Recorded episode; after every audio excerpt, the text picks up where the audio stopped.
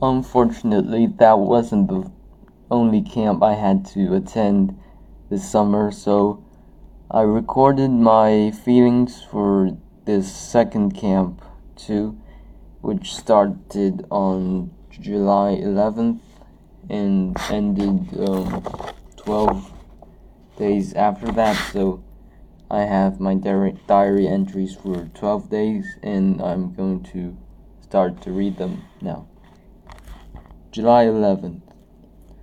I've pretty much settled in by now and got my things in place. Frankly, it's a lot worse than I had hoped, but still better than I'd feared. The living situation isn't ideal.